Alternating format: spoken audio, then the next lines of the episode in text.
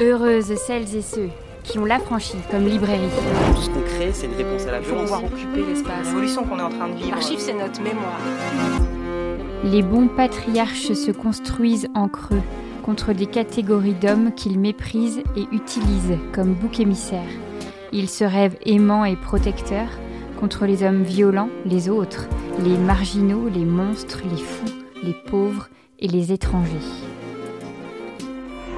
Pour ce nouvel épisode de l'Affranchi Podcast, nous recevons Rose Lamy. Préparez-vous pour la bagarre à l'occasion de la publication de son livre En bon père de famille chez JC Lattès. C'est parti. Bonsoir Rose. Bonsoir. On continue à décrypter, et je pense que pour toi, euh, c'est un mot qui fonctionne bien, les façons euh, dont le patriarcat euh, s'immisce en fait dans nos vies. On peut pas trop nier le sujet en fait hein, de ton livre, c'est donc les pères de famille. Oui, c'est les bons pères de famille, la formule qui va parler euh, de, de la figure juridique et aussi de la tambouille, si j'ai envie de dire, que j'ai fait autour de ce terme-là, parce que j'ai réagencé, enfin réutilisé ce terme pour parler euh, finalement de patriarcat, mais avec euh, un- une formule que je trouve plus accessible et plus simple, et puis qui fait moins réagir les réactionnaires aussi, parce que utiliser patriarcat en 2023, c'est encore compliqué. On l'a vu avec le film Barbie et on le voit encore régulièrement. C'était Emmanuel Todd en 2021 qui avait fait toute sa promo autour du fait que le patriarcat avait jamais existé. Mais ce qui est d'autant plus euh, brillant, euh, Oh. c'est que, mais oui, osons les beaux mots, les grands mots, euh, c'est que directement, en fait, quand tu parles de bon père de famille, on est dans la cellule familiale. Et ça, c'est parfois ce qui est déconnecté. En fait, peut-être de nos militances et nos endroits de lutte, c'est que on s'attaque à un système qu'on a parfois du mal à raccrocher dans nos imaginaires, euh, malgré tout, euh, tous les efforts en fait qu'ils font, euh, à notre vie, à notre quotidien et à comprendre en fait les structures vraiment dans lesquelles nous sommes et qui montrent bien que le patriarcat est partout. Et donc ce, cet endroit de la cellule familiale, ça va être d'autant plus fou que tu te rends compte et que tu trouves ce terme-là, enfin qu'il arrive sur ta sur ton chemin au moment où tu signes un bail. Et donc Enfin, c'est vraiment de se dire euh, toc toc. En fait, euh, on est encore là et, euh, et même toi dans ta vie, il y a ce, ce petit papier en fait qui va tout tout Ouais. mettre en ordre quoi. Je l'ai vraiment vécu comme ça, le toc-toc, quoi. Comme euh, du harcèlement euh, permanent euh, pour dire. Euh, Enfin, le patriarcat qui fait coucou, euh, je suis encore là. Même dans les moindres. euh, moindres Enfin, dans un contrat, un des trucs les plus banals qu'on va signer, un contrat de location, quoi. Mais alors, ce qu'il faut dire aussi, c'est qu'il est arrivé.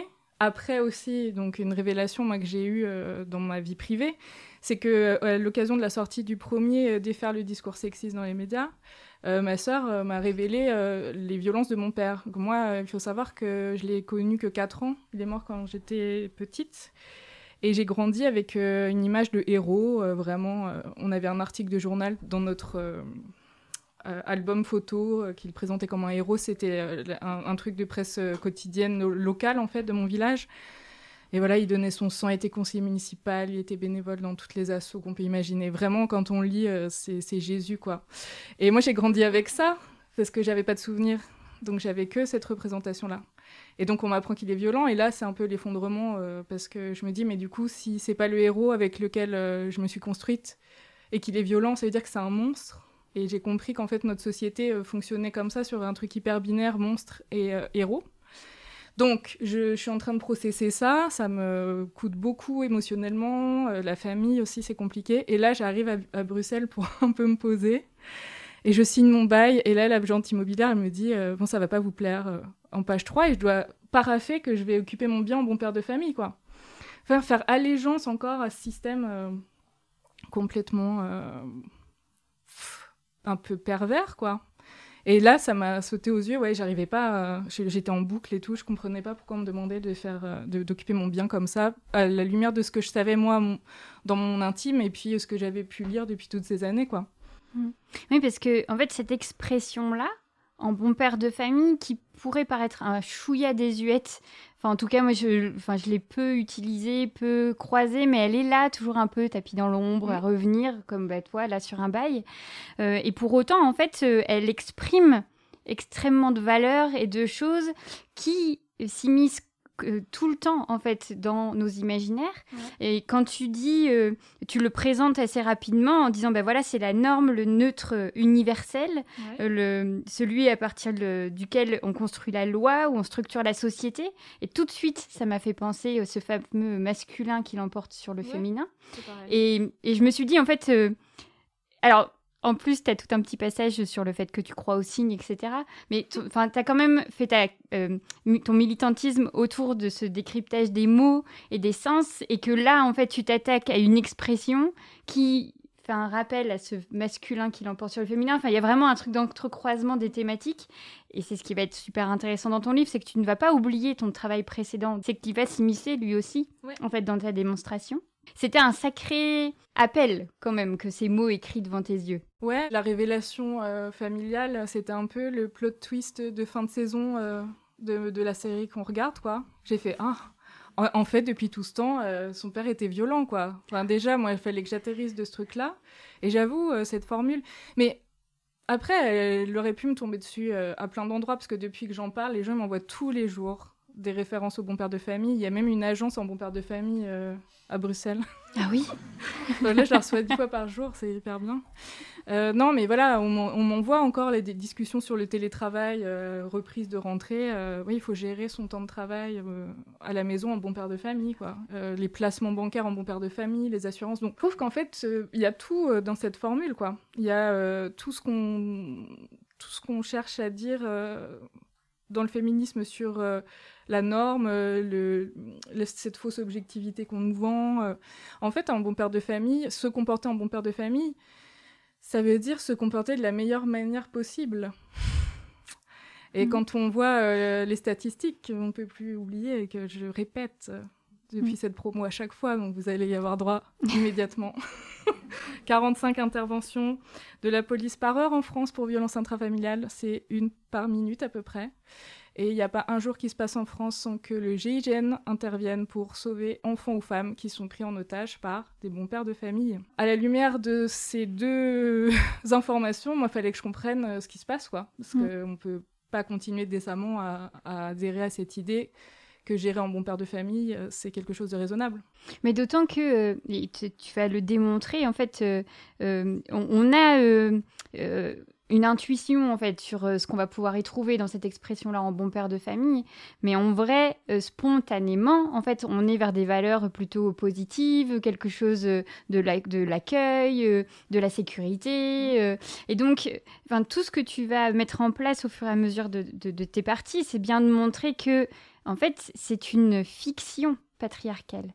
Et moi, cet endroit-là, une fiction familiale racontée par le patriarcat, mm. c'est vraiment quelque chose euh, qui m'a passionnée parce que je me, je me suis dit, en fait, on est à un tel degré, en fait, de, de construction sociale, de, de pouvoir, de système, qu'en fait, ils nous ont raconté une histoire. Ils ont réussi, en fait, à façonner tout un imaginaire euh, qui, avec des personnages, avec des lieux, enfin, c'est quand même euh, assez dingue, en fait, à cet endroit-là, quand on y pense.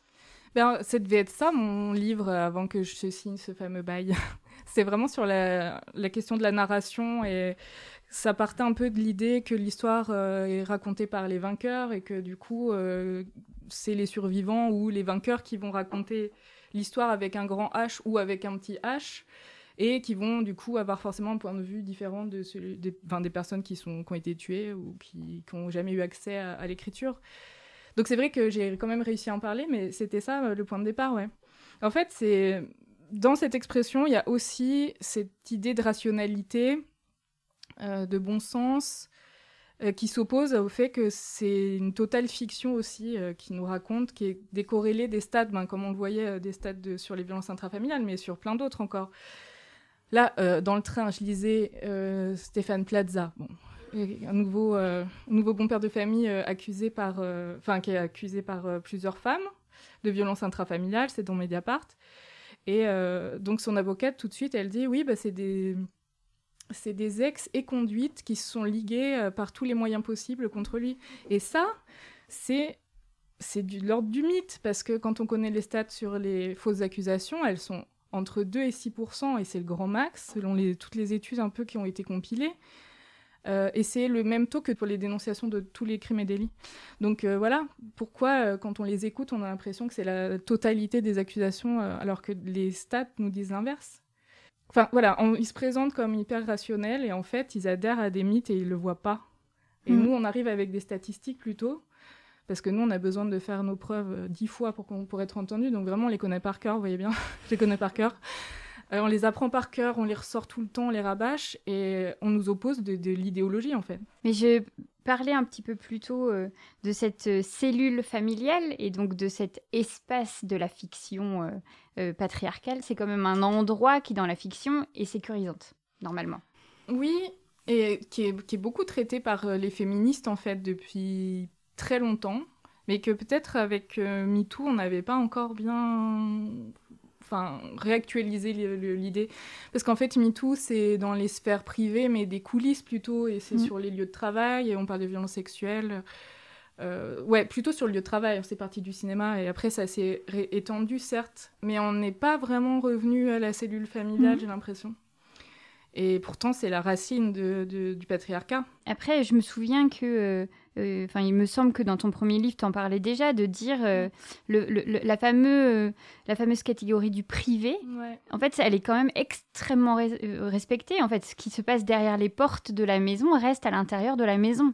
En fait, il y a quelque chose d'un énorme respect enfin qui n'en est plus, c'est de la protection en effet là pour le coup des agresseurs, mais de se dire ah on n'a rien vu, c'est derrière les portes de la maison quoi. Ouais, c'est comme s'il y avait une loi au-dessus de la loi, en fait. Une loi patriarcale au-dessus de la loi. Et ça, euh, ben, vous me connaissez peut-être, et mon obsession pour les faits divers, mais j'en reparle encore, désolé, en allant encore euh, ben, un peu plus loin, parce que je ressors euh, toutes ces, tous ces titres de presse. Il a tué pour des grumeaux dans la pâte à crêpes, ou parce qu'elle ronfle, ou parce que, je sais plus ce qu'elle a fait encore, la télé trop forte, ou on lui, arrache l'oreille pour un fait encore anecdotique comme ça. Et je les relis, et puis à la lumière de tout ça, je me dis, mais en fait, euh, qu'est-ce qu'elles ont transgressé comme règle pour être punies comme ça? Euh, Aucune loi euh, des, hommes enfin, ou des citoyens, c'est la loi des bons pères de famille. C'est lui qui va décider si le gros dans la pâte à crêpes est dégueulasse, si la télé est trop forte, si les mots croisés, elle les fait pas assez vite. Donc c'est donc il y a cette réalité d'une sorte de loi par-dessus la loi ou en dessous, je sais pas trop, euh, des hommes, et, en plus qui est reprise dans les médias, parce que les médias vont reprendre ces motifs-là comme étant des, raisons valables, alors qu'ils se réfèrent à, rien dans la loi des citoyens, quoi. Ils se réfèrent à une loi qui, à laquelle ils semblent aussi adhérer parfois, parce que sous ces articles-là, sur les grumeaux dans la pâte à crêpes, je reprends souvent l'exemple, je me rappelle très clairement.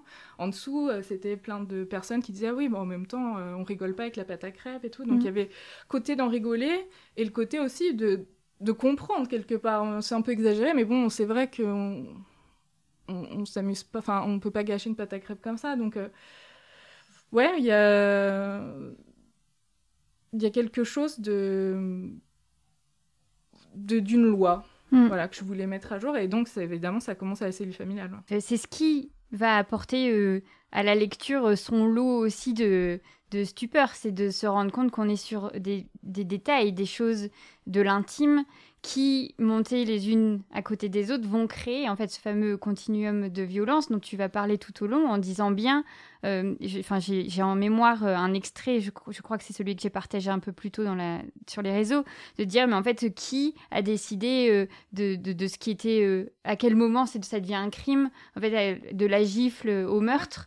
en fait, il y a tout le truc de, faut pas oublier que ça commence les violences intrafamiliales commencent généralement par des choses qui pourraient paraître anodines dans un quotidien, mais qui, mises bout à bout, dans l'expansion de la violence, etc., vont potentiellement amener en fait à ces féminicides.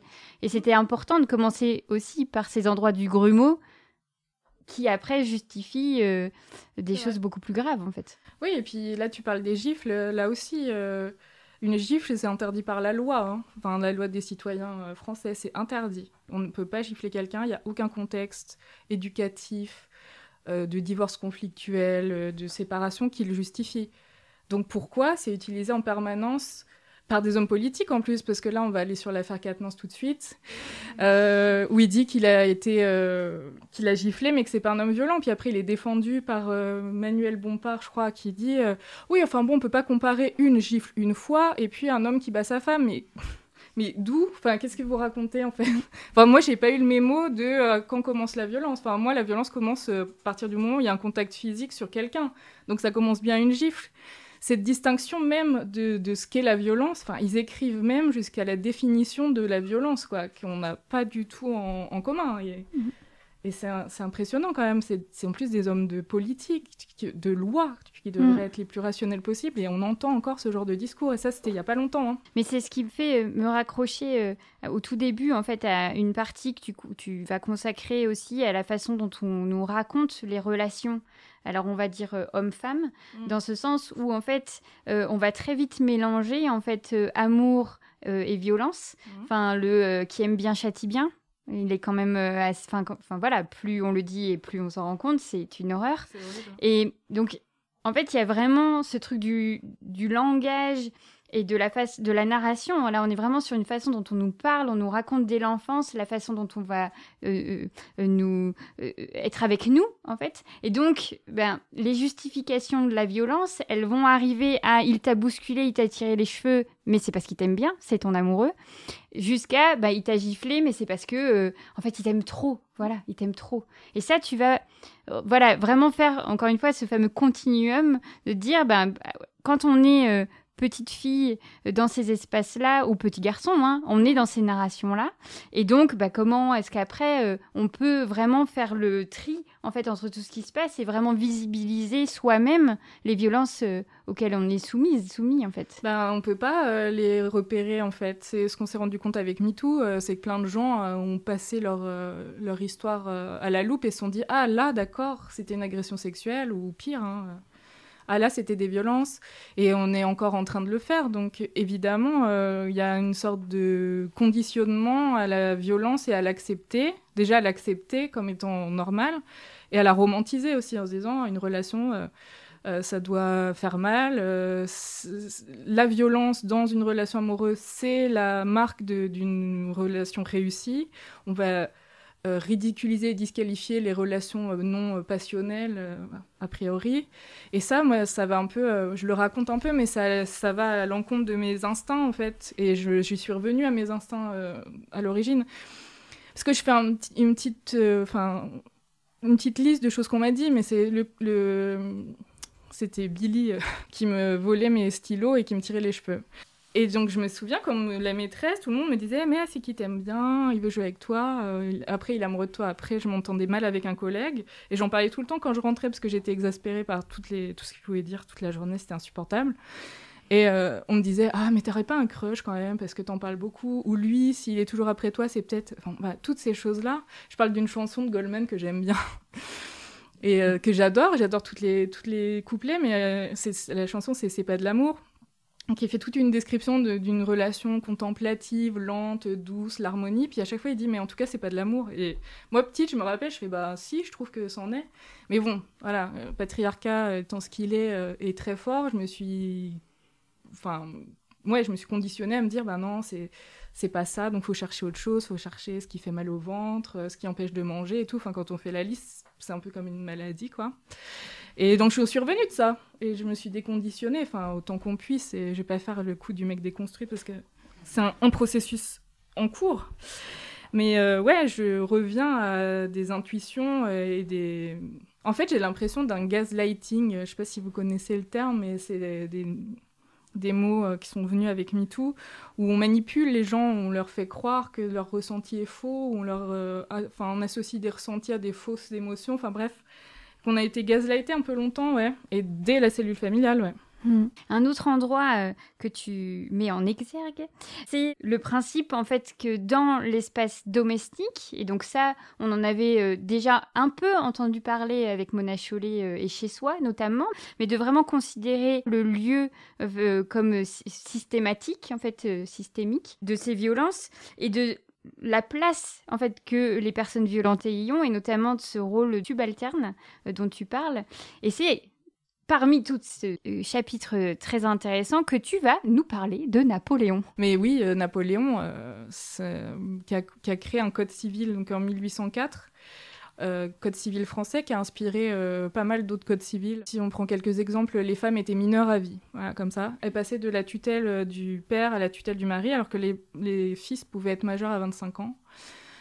Euh, c'est, ça parle du, statut de chef de famille, donc c'est vraiment une gestion de la famille comme un espace politique. Quoi. Mhm. Et de toute façon, lui, il est connu pour avoir utilisé un peu sa famille, ses frères et sœurs pour les placer sur l'échiquier. Enfin, c'est une vraie idéologie hein, qu'il a mis en place évidemment, donc la cellule familiale, c'était un outil de pouvoir pour, euh, pour euh, la conquête, quoi, qui était un peu son idée. Et bon, voilà, euh, là, on me dirait, oui, mais on n'est plus en 1804. Et oui, mais on défait ce, code civil, mais on l'a pas mis à plat non plus. Donc, en 2014, on a enlevé père de, bon père de famille, donc ça, ça venait du code civil. Vous savez, en 2013, en France, on a enlevé l'interdiction de porter des jeans. Je sais pas si vous... Bah, ça, c'était le code civil Napoléon. Mmh. Euh, jusqu'en 1975. Je peux dire 75 ici, j'adore. Mm. Et non, 75. Euh, en, en, 1975, on a enlevé la circonstance atténuante du féminicide. Où, il y avait une, un texte qui prévoyait que si un homme rentrait chez lui et qu'il trouvait sa femme au lit avec quelqu'un d'autre, le féminicide était euh, atténué. Voilà. Donc ça, 1975. Hein. Moi, mm. mes parents étaient adultes à cette époque-là. voilà. Je suis arrivée un peu après, mais quand même. Donc on le détricote, mais la, le, le je sais pas, ça, émane encore, quoi. Il y a des relents, euh, on les enlève, mais on a enlevé euh, Bon Père de famille de la loi, mais je sais pas, c'est encore là, quoi. C'est dans l'air, on le voit bien. Et, et ce qui est fou, c'est qu'on le Enfin, il y a encore des bars Napoléon partout, euh, et je vous parle pas de toute la fascination pour la, de la France pour Napoléon, et, et des timascus sur Internet, d'ailleurs, beaucoup. Dans le décryptage de ces comportements de bon père de famille, il va y avoir aussi un élément euh, euh, qui est très important, c'est que euh, ce sont des personnes, des hommes, qui vont constamment en fait reporter la responsabilité des violences sur les victimes. Et ça, Enfin, il y a quelque chose euh, systématique qui va être en plus repris en fait par les médias quand ils disent euh, elle parlait trop fort, euh, elle elle l'a énervé, elle était toujours sur son dos. Enfin, il y a quand même quelque chose de toujours renversé en fait comme ça. C'est jamais de leur faute. Ils ont été poussés à faire. Il y a quand même un truc de partage de responsabilité qui est très Ouais, bah c'est si on devait résumer le discours des bons pères de famille en une phrase, c'est ça, c'est pas moi, c'est l'autre. Et l'autre, euh, ça peut être euh, la victime. Euh, ouais, la, femme, la victime, les enfants. Et l'autre, ça va être les stéréotypes après qu'ils ont construits autour des violences. Ça va être le monstre, le rôdeur, le tueur de joggeuses, le fou, le marginal, l'étranger, le pauvre. Mais jamais les bons pères de famille mm. qui, eux, sont socialement ailleurs, quoi. Et donc, si on doit résumer l'histoire, c'est ça. C'est ça que j'ai essayé de, de développer, ouais. Est-ce que tu serais. Je pense que c'est le moment. Je sens là que on a envie d'entendre. Mais si. des je te euh, fais euh, très confiance pour cette lecture. Ah, attends, je me mets son truc là. Alors, quel est le point commun entre Alain Finkielkraut, un commentateur sportif, Jean-Luc Mélenchon, un harceleur sur Twitter, un écrivain hétérosexuel has-been?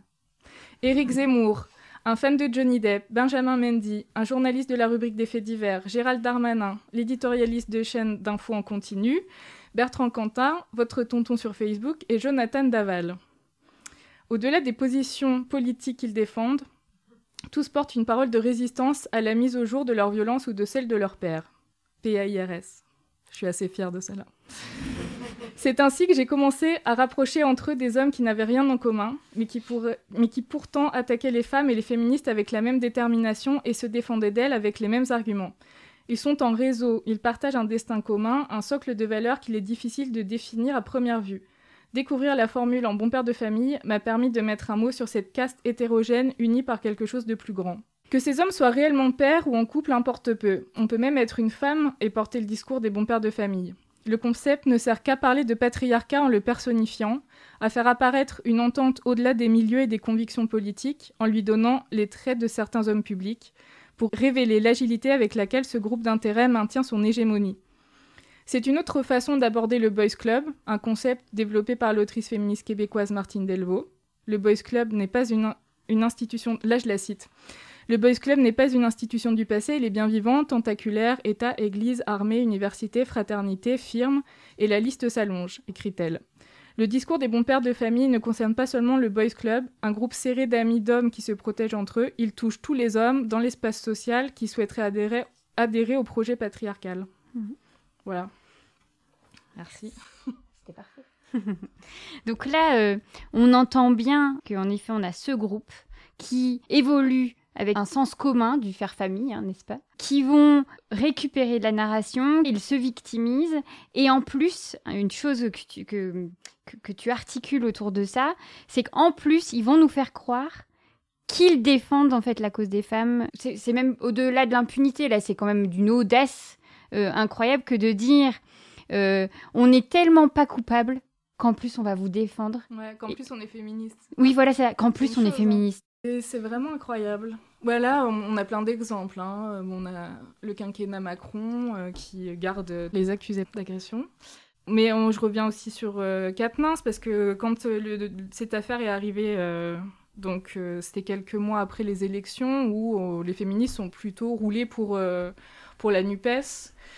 ça s'est fait un peu au dernier moment, mais il y avait quand même une bonne mobilisation, puis le programme était plutôt bien. Et puis, euh, direct après, on a, on a ce, texte-là, ce communiqué où il dit qu'il a giflé euh, sa femme, et puis d'autres faits d'ailleurs, mais que c'est pas un homme violent. Donc là, on est dans la dissociation totale entre le discours, la manière dont il se pense, et la réalité des faits, quoi. Et donc, euh, oui, c'est, c'est une sorte de croyance, moi je sais pas comment appeler ça, c'est un peu une illusion, une désillusion, je sais pas, mais ils, se, ils sont incapables de se penser appartenant au groupe des hommes violents. Mm. Alors que statistiquement, euh, si, c'est obligatoirement le cas. En fait, ça ne veut pas dire qu'ils sont tous individuellement violents, hein. euh, mais ça veut dire qu'ils appartiennent au groupe violent et qui bénéficient, même s'ils ne sont pas proactifs, d'un système qui va excuser et tolérer les violences. Donc au moins, euh, quand les violences sont dénoncées, ils devraient soutenir au minimum, mais ce n'est pas forcément le cas. Euh, et, oui, donc c'est une, adhésion. Euh, je ne sais pas le niveau de conscience, enfin, c'est très compliqué de, savoir, mais euh, voilà, y a, soit ils l'entendent, soit ils l'ont intériorisé, je ne sais pas, mais ça peut pas être eux. Donc c'est toujours les autres. Mais après, ce qui n'aide pas, c'est, tu, nous l'expliques, la façon aussi du traitement médiatique autour des, de, de ces affaires-là, qui est très individuel c'est toujours euh, euh, le principe du fait divers, c'est ça, c'est le voisin, euh, une, une, personne bien particulière dans une ville bien particulière, et que jamais, en fait, on est sur un principe, un principe systémique. Mm. Donc, en fait, ce n'est pas le problème d'une société, c'est juste un problème de couple. En fait, la plupart du temps, c'est ce qu'on nous fait entendre. Puis les faits divers, si on regarde, c'est écrit comme des petits contes avec un, un grand méchant une victime innocente. Euh, euh, voilà, ça prend lieu dans un bois, dans un parking. Enfin, il y a, tout un, truc comme ça. Et c'est vrai que il y a peu de, on met peu en lien les faits divers entre eux, parce que sinon, euh, ben, on, dirait juste, ben, comme il y a trois jours, une femme est tuée par son mari parce que système de domination et ce serait un peu raide, mais moi mm. j'aimerais bien que ça soit ça plutôt. et voilà, les faits divers racontés comme ça, euh, ça reprend d'ailleurs cette idéologie euh, du monstre, et puis, euh, enfin, cette, idéologie, ce mythe mm. de l'homme violent comme un monstre, ça permet de faire diversion, on a une résolution facile, et on rentre chez soi, et on se dit, bon, ben, voilà, c'est encore un coup de pas de chance, quoi. C'est pas, ça va pas. On oublie la, dimension systémique. Et puisqu'on est dans cet endroit-là, c'est-à-dire que euh, euh, il gère notre narration dans la cellule familiale et autour de nous, mais en fait, il faut bien trouver des coupables. Il faut bien en fait renvoyer la peur sur quelqu'un d'autre. Il faut faire diversion. Et c'est là où en fait tu nous présentes euh, euh, les pistes et en tout cas toutes les figures, les stéréotypes des, hommes en fait qui vont être accusés par ces bons pères de famille, qui vont être montrés du doigt mhm. et systématisés comme ça, euh, stéréotypés. Et donc tu as en effet, tu, as commencé à en parler, les monstres, les étrangers, alors à chaque fois à mettre vraiment avec des enfin c'est voilà c'est leur langue les grosses figures les pauvres par exemple. Et donc, c'est trois en fait endroits qui vont chacun avoir en fait leur spécificité et qui franchement, euh, euh, nous raconte la société dans laquelle on vit en fait. Ce la peur du monstre, c'est quoi? C'est euh, quand avant MeToo, on pensait que l'agresseur c'était l'inconnu complètement fou, sanguinaire dans une rue sombre. Enfin voilà, et, la faute à pas de chance quoi. On était là et c'était nous ou une autre, c'était la même chose quoi. Ouais, le conte de fées, ouais. Et je parle beaucoup euh, dans ma partie sur euh, la théorie des monstres, parce que c'est vraiment une théorie euh, qui sort de, ma tête, hein, même si ça se base sur pas mal de, trucs. je parle beaucoup de l'affaire Jonathan Daval, et je trouve que c'est l'histoire, enfin l'affaire médiatique la plus édifiante. Je me suis dit, dans celui-là, je vais pas en mettre plein, je vais en mettre une à chaque fois qui, qui illustre vraiment bien, et je vais, je vais au bout, du, au bout de l'affaire. Je je sais pas si vous connaissez tous, mais c'est en 2017, c'est pendant MeToo, c'est assez, euh, assez, assez, important de le noter. Il euh, y a Alexia, alors Alexia anciennement Daval, mais sa famille veut qu'on l'appelle Fouillot de son nom de jeune fille maintenant, parce que du coup elle a été tuée par Jonathan Daval et il préfère maintenant qu'on l'appelle Alexia Fouillot, donc je parle d'elle. donc elle est tuée, euh, elle est tuée à son domicile. Et Jonathan Daval, donc il a étranglé pendant 4 minutes et qui a essayé de, Bon, bref, on passe les détails. Euh, bref, il a tué sa femme dans la cellule familiale. Pour l'instant, c'est assez banal, malheureusement. Et lui décide, de, euh, consciemment ou non, euh, d'essayer de, couvrir ses traces en faisant passer ça pour un meurtre de joggeuse. Donc, il va la déposer dans la forêt, puis il fait toute une mise en scène. Il va à la police, il lui écrit des textos en disant T'es toujours en train de courir. Bref, il fait tout un truc comme ça. Et je trouve que c'est fascinant. Bon, à la limite qu'il le fasse, bon, on se dit, il couvre ses traces et très discutable, mais voilà. Euh, moi, ce qui m'a fasciné dans cette histoire, c'est comment on a tous adhéré en tant que société et tous les médias. Et alors là, on n'est pas sur euh, les petits médias, tous. Donc Le Monde, Libé, euh, TF1, tous ont roulé pour sa version. Il n'y a eu aucun recul. Tout le monde a dit Ah ben, c'est un meurtre de joggeuse. Il y a eu des dossiers qui ont été faits pour dire 10 meurtres de joggeuses en 10 ans, je crois. 7 meurtres de joggeuses en 10 ans, la grande enquête, Alexa Fouillot, une nouvelle victime d'un tueur de joggeuses. Et on est parti en fait sur ce qui est l'alibi d'un tueur en fait. Et la société a dit yes, trop bien, on va adhérer à cette histoire parce que euh, c'est sensationnel, et puis c'est logique, et c'est la meilleure manière d'expliquer un meurtre de femme. Et j'ai écouté beaucoup d'émissions sur l'affaire Daval, et dans Faites entrer l'accusé, ils ont retrouvé les policiers à un moment qui disent Ah bah, pour nous c'était le mari. Euh, la première fois qu'il rentre dans le commissariat, pour nous c'est lui, il a déjà des griffures sur les bras, son attitude est louche, et puis bon, de toute façon, c'est quand même toujours un peu le mari. pour la police, c'était quand même assez clair. Et nous, on devrait penser pareil. Mais non, on a un filtre médiatique, social, où on, refuse cette, euh, cette, information. Et on est parti sur... Euh, bah, c'est un meurtre de joggeuse. Et encore maintenant, si vous faites l'expérience, et je le dis à chaque fois, meurtre de joggeuse au pluriel sur Google, vous avez encore Alexia Fouillot. Donc en plus, ça empêche même la recherche de la vérité, quoi. C'est... Euh, on nous empêche d'accéder à la vérité. Parce que si on cherche des infos sur ce meurtre, ben on va voir que c'est un meurtre de joggeuse. Alors après, évidemment, il faut nuancer. Et maintenant, euh, après coup, il a été condamné, donc on va mm. trouver que c'est lui. Mais en meurtre de joggeuse, euh, vraiment, dans les premières recherches, je l'ai refait euh, il y a quelques jours, vous allez trouver Alexia Daval, et c'est une, une, fake news en fait. C'est un mm. féminicide. Et ce qui est d'autant plus horrible, c'est que, et je suis désolée, mais je ne sais plus qui euh, a dit ça dans, parce que tu fais, enfin voilà, tu vas chercher des citations d'autres hommes qui parlent de ces fameux euh, autres bons pères de avocat, famille. J'arrive pas à prononcer son nom. Bon bah, de toute façon, on ne prononcera pas ce nom. Et euh, quelqu'un qui dit Daval n'est pas fournier. Ah bah c'est lui, voilà, bingo. Tu raccroches à la figure du monstre où en fait Daval est un bon père de famille, mais Fournier serait un monstre. Ouais, voilà. Bah après, en plus, ça va jusque dans la justice, ouais, parce que bah, c'est son avocat euh, qui va utiliser aussi la théorie des monstres pour, euh, ben là, il, a, avoué. Toutes les preuves sont contre lui. Il, a, finit par avouer parce que toutes les preuves sont contre lui. Hein. C'est pas, c'est pas un aveu euh, confession. Donc là, on va, quand même, on va continuer à utiliser la, la, théorie des monstres pour minimiser un peu sa peine. Et donc ça va consister à la, charger elle, à dire qu'elle était sous traitement hormonal pour faire des enfants, qu'elle était hystérique, euh, à déterrer des SMS où elle l'insulte, et c'est vrai qu'il y en a eu, mais bon, euh, voilà, ça ne mérite pas la peine de mort normalement. Et, euh, et donc, ils vont aussi convoquer les autres, les hommes, les autres hommes en disant, mais vous voyez, bah oui, mais lui, c'est pas, c'est pas fourniré. Et franchement, je suis pas criminologue, mais quand même, c'était sacrément tordu ce qu'il a mis en mm. place.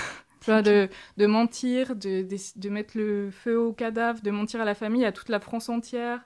Il a pleuré, il a envoyé des SMS, il savait très bien qu'elle allait pas les recevoir. Il avait son téléphone à elle avec lequel il a envoyé des SMS à sa famille pour faire croire qu'il était parti courir. Euh, un étranglement de 4 minutes, c'est très très long. Mhm. Euh, voilà, qui peut affirmer que s'il n'avait pas été arrêté, euh, s'il avait... Si on n'avait pas trouvé le corps d'ailleurs, voilà, il, il serait peut-être en train de continuer. On n'en sait rien.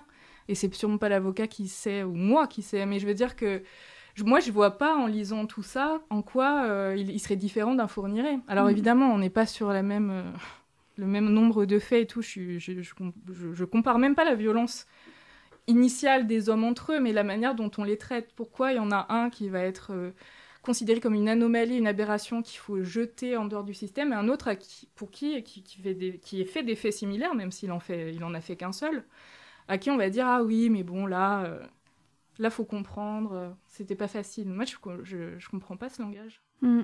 Mais c'est comme, en fait, c'est vraiment ce principe d'atténuer, en fait, de chercher au maximum à trouver des excuses à ces fameux bons pères de famille en accusant, euh, en allant chercher, euh, grappiller, en fait, toutes les façons possibles de les faire paraître plus angéliques que ce qu'ils ne sont. Mm. Et c'est quand même une déformation euh, qui, qui, est, ces jeux de, on se raconte des histoires, quoi. Là, je, quand on voit dans les procès comment ça peut se passer, enfin il y a quelque chose vraiment de cette histoire de la fiction de la violence, en fait, de raconter des histoires pour essayer de faire croire à une autre version que celle vraiment qu'on a en face de soi. Quand tu racontes là l'effet euh, euh, de tout le scénario qu'il a mis en place pour essayer de s'en sortir, et qu'à à aucun moment, en fait, on sort de la narration du meurtre de Jogus, c'est quand même impensable. Il avait fait un Excel ou un document Word euh, la nuit pour planifier tout ça. Donc, euh, pas, il n'y a pas préméditation de, du meurtre, on va dire, et ça, j'en sais rien non plus. Hein. En tout cas, mm. ça n'a pas été reconnu. Euh, mais sur la nuit, dans la nuit, il a réfléchi à tout ça. Ouais. Enfin, il mm. faut quand même. bon, voilà. Le procès est fait. Là, on ne peut pas m'accuser sur la présomption d'innocence, mais voilà, moi j'ai une lecture des choses euh, vraiment qui. Et donc voilà, tout ça s'est passé en 2017, pendant mhm. plein MeToo. Donc il y avait aussi des, des voix qui commençaient à s'élever. Euh, on s'est trompé en partant sur les meurtres de joggeuses aussi pour ça, je pense, en se disant ah oui voilà vraiment on va lutter contre les violences euh, sexistes et puis on est parti pile dans, droit dans la fausse direction. Enfin c'est vraiment une affaire édifiante. Dans euh, la suite donc de ton déroulé, on arrive sur la fameuse catégorie euh, plus violente que les bons pères de famille ah. suivant ce qu'ils disent. voilà, selon le hein, toujours. C'est ça. Euh, ce, seront ces, ce seraient ces fameux étrangers, donc des hommes qui ne font pas partie des bons pères de famille, disons, euh, français. Là, on va s'attacher euh, au territoire français. Et qui arriveraient comme ça avec leur façon, en fait, de faire leur masculinité, leur croyance, leur religion, leur rituel, etc. Et qui de ce fait vont bouger à un autre endroit qui euh, peut être intéressant, euh, euh, dont on va pouvoir parler, qui est intéressant, c'est qu'il y aurait une certaine mise en concurrence en fait entre ces deux masculinités là, et donc les bons pères de famille vont utiliser en fait leur identité d'étranger pour justifier en fait le fait que ce sont eux les violents et les plus violents et, et, et ceux dont on doit se méfier surtout. Ouais, ben ça, pareil, euh, dès le 19e siècle, euh, il y a toute une, euh, narration sur l'étranger qui arrive en France. Donc, c'est des Corses, des Italiens à l'époque, qui sont directement associés à la délinquance et à l'insécurité. Donc, ils viennent déranger la bonne entente générale, apparemment, dans le pays où il se passe jamais rien. Et. Ben, c'est dans la Marseillaise, hein, qui viennent jusque dans nos bras égorger nos fils et nos compagnes voilà, il y a cette idée, bon voilà, quelque chose de l'ordre de l'étranger qui débarque euh, et qui, qui, dérange euh, une bonne une harmonie, on va dire. Et donc ça, ça s'est transposé aussi euh, aux violences sexistes. Donc il y a une idée que l'étranger avec un, un, E majuscule serait plus violent intrinsèquement, moins moderne, il y a cette idée qu'en France, il y aurait une super harmonie entre les genres au quotidien. Et puis que parfois, il y a des petits, ah, des petits accros, quoi. Mais bon, faut pas trop leur en vouloir, c'est des maladresses et des accidents. Par contre, les étrangers, eux, c'est une vraie menace. Hein. Mm. c'est vraiment intrinsèquement. Tout ça, je parle, encore une fois, euh, je me mets dans la peau de, de, la narration, hein, je ne pense pas ça, évidemment. Et euh, donc, c'est un autre mythe qui sert à faire diversion. Et donc là, c'est là qu'on arrive euh, à une partie sur le discours euh, fémo-nationaliste. Et ça, j'en avais déjà parlé dans... Moi aussi, enfin, c'est pas moi qui en avais parlé, c'est Luz euh, qui avait fait un texte sur le fémo-nationalisme à l'heure de MeToo qui est génial. Parce que justement, le fémo-nationalisme, en un mot, c'est l'instrumentalisation de la lutte pour le, contre le sexisme euh, à des fins racistes. Voilà, pour résumer ça. Et il y a Sarah Faris qui a théorisé euh, le concept dans un livre qui s'appelle Au nom des femmes et qui a euh, étudié plusieurs pays européens, dont la France, évidemment. et Marine Le Pen, et la manière dont elle a modernisé en fait le discours d'extrême droite sur la base du genre et même de la sexualité. Parce qu'un des premiers discours fémonationalistes en France, ce serait elle, quand elle dit en France, dans certains quartiers, il fait pas bon être gay ou une femme. Et là, on voit qu'elle rassemble euh, des luttes supposées, euh, enfin, qui sont quand même progressistes, et qu'elle les utilise, elle, pour moderniser l'image de son parti. Et c'est comme ça qu'on assiste à la création de, de féminisme, euh, entre guillemets, d'extrême droite et raciste et identitaire, parce que elles vont euh, reprendre cette narration en disant effectivement on subit des violences et les violences c'est les autres et les autres euh, succursales étrangers. Donc c'est une manière de faire diversion, de protéger encore une fois le, le chez soi quoi, et le, pays et la cellule familiale.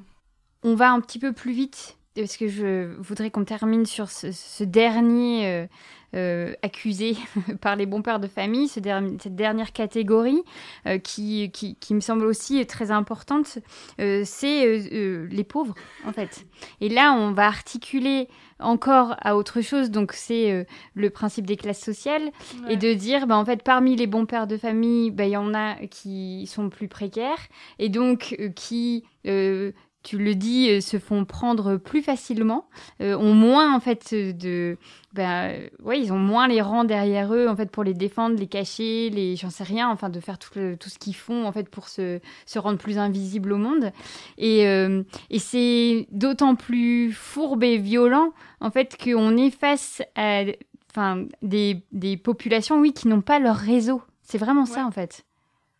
Ouais, mais c'est cette partie, elle s'appelle euh, Séparer l'homme de l'artiste, et c'est pour, euh, enfin là, faut pas l'entendre euh, uniquement comme artiste artistique, quoi. Enfin, mm. en fait, alors comment j'ai amené ça? Il y a une dimension de classe entre les hommes, même dans le groupe des bons pères de famille. Et on va pas les traiter de la même manière selon leur classe sociale on va dire, à des gens qui apportent... En fait, il y a une équation simple, encore une fois. Hein. C'est un homme qui apporte au monde des hommes va euh, avoir un passe-droit pour perpétrer des violences euh, dans sa cellule familiale ou en coulisses. Et quand on a compris ça, en fait, on voit que ça va plus loin que juste l'idée euh, de l'artiste, en fait. Tout homme augmenté, entre guillemets, socialement, qui apporte au monde social des hommes, donc ça peut être des matchs de foot, des films, des concerts, des services, un discours politique, ou des éléments de langage aussi pour les hommes médiatiques, eh bien, il va avoir comme une sorte de d'impunité euh, reconnue par tous en disant bah, qu'il fasse bien ce qu'il veut dans la cellule familiale si en fait il nous régale euh, derrière euh, avec un bon match de foot. ça pourrait résumer simplement. Et on voit bien que sur cette base-là, il faut apporter au monde pour bénéficier de cette protection et que si on n'apporte pas au monde et voir qu'on lui coûte, euh, on ne bénéficiera jamais de cette protection. Et c'est un peu le sketch de Blanche Gardin quand elle dit, euh, euh, par exemple, pour un boulanger qui, serait accusé de pédocriminalité, évidemment qu'on ne va pas socialement continuer à aller acheter son pain. D'ailleurs, lui, il sera probablement en prison quand d'autres ne seront jamais mis en prison. là, on voit bien qu'il n'y a pas euh, cette distinction de séparer l'homme de l'artiste, elle n'existe pas. Il faut un certain statut en fait social pour bénéficier de cette protection. Et c'est encore un élément du, discours des bons pères de famille de, faire diversion et de protéger en disant nous, on est une caste qui euh, ne peut pas être euh, tenue pour responsable des violences. Et bon, ça va même un peu plus loin parce que je cite un, passage où Sarkozy euh, raconte qu'il veut pas qu'on enlève les tableaux de Gauguin. Je crois que c'est ça. Hein. Donc, première chose, voilà, il veut séparer l'homme de l'artiste. Puis après, il dit, puis c'est peut-être même parce qu'il s'est mal comporté que ses tableaux sont meilleurs. Et là, c'est même, on arrive dans une méta-dimension où même la violence devient même un carburant euh, pour rendre les hommes encore plus augmentés euh, dans le monde social. Donc mm. euh, voilà. elle est costaud celle-là, donc j'essaie de résumer. mais du coup, il faudra la lire. Exactement. on voit bien en tout cas par tout ce chemin que nous avons euh, euh, traversé avec toi euh, tout au long de ce livre, puisque là vous avez traversé d'une certaine manière tout le livre, que tout est une question, et j'insiste, mais je trouve que c'est un élément où on va encore en parler longtemps ici, de cette fameuse fiction, de ces narrations en fait qui, qui, permettent de justifier des comportements ou de les invisibiliser ou de les faire passer comme de normal en fait. Et donc continuons d'en créer d'autres et de les désinguer euh. Ouais, il faut continuer à la mm. désinguer euh, et à effectivement en créer d'autres. Mais euh, vraiment, c'est pas un exercice de style pour dire ah c'est comme ça qu'ils écrivent. Je le dis dans l'intro en mm. fait, je m'en fous de ce qu'ils pensent et de ils peuvent ils pourraient dire ce qu'ils voudraient. je serais pas d'accord et voilà. Mais en fait, c'est hyper dangereux et ça neutralise complètement la lutte contre les violences sexistes parce qu'avec ce, tous ces procédés on, se trouve contre, enfin, on, se tape contre les murs, quoi. Si on continue à penser euh, en monstre, enfin en bon père de famille et les autres en permanence, on va jamais, déjà ils vont pas le comprendre, ils vont jamais s'identifier comme un groupe euh, potentiellement euh, problématique, il n'y aura pas de remise en question. Et puis en plus, on va aggraver des, des, dynamiques sécuritaires, anti-immigration, racistes, islamophobes, comme on les voit maintenant. Donc même ils ont réussi presque à prendre l'énergie du féminisme à la détourner vers un, objet euh, qui va contre toutes nos valeurs aussi. Donc euh, c'est pas euh, c'est pas juste pour c'est pas juste pour parler de narration quoi. Je pense que c'est vraiment essentiel de faire comprendre au maximum tout ce qui se joue dans ces diversions quoi. Mm. Mais c'est sortir de l'histoire et regarder à côté de soi quoi, dans, dans sa maison. Merci beaucoup Rose. Merci. Alors, heureuse? Vous venez d'écouter un nouvel épisode de l'Affranchi Podcast en compagnie de Rose Lamy, à l'occasion de la publication de son ouvrage En bon père de famille chez JC Lattès. L'Affranchi Podcast, c'est Soazic Courbet à la conversation, Pierre-Antoine Naline à l'habillage sonore et Léa Le Faucon pour l'univers graphique.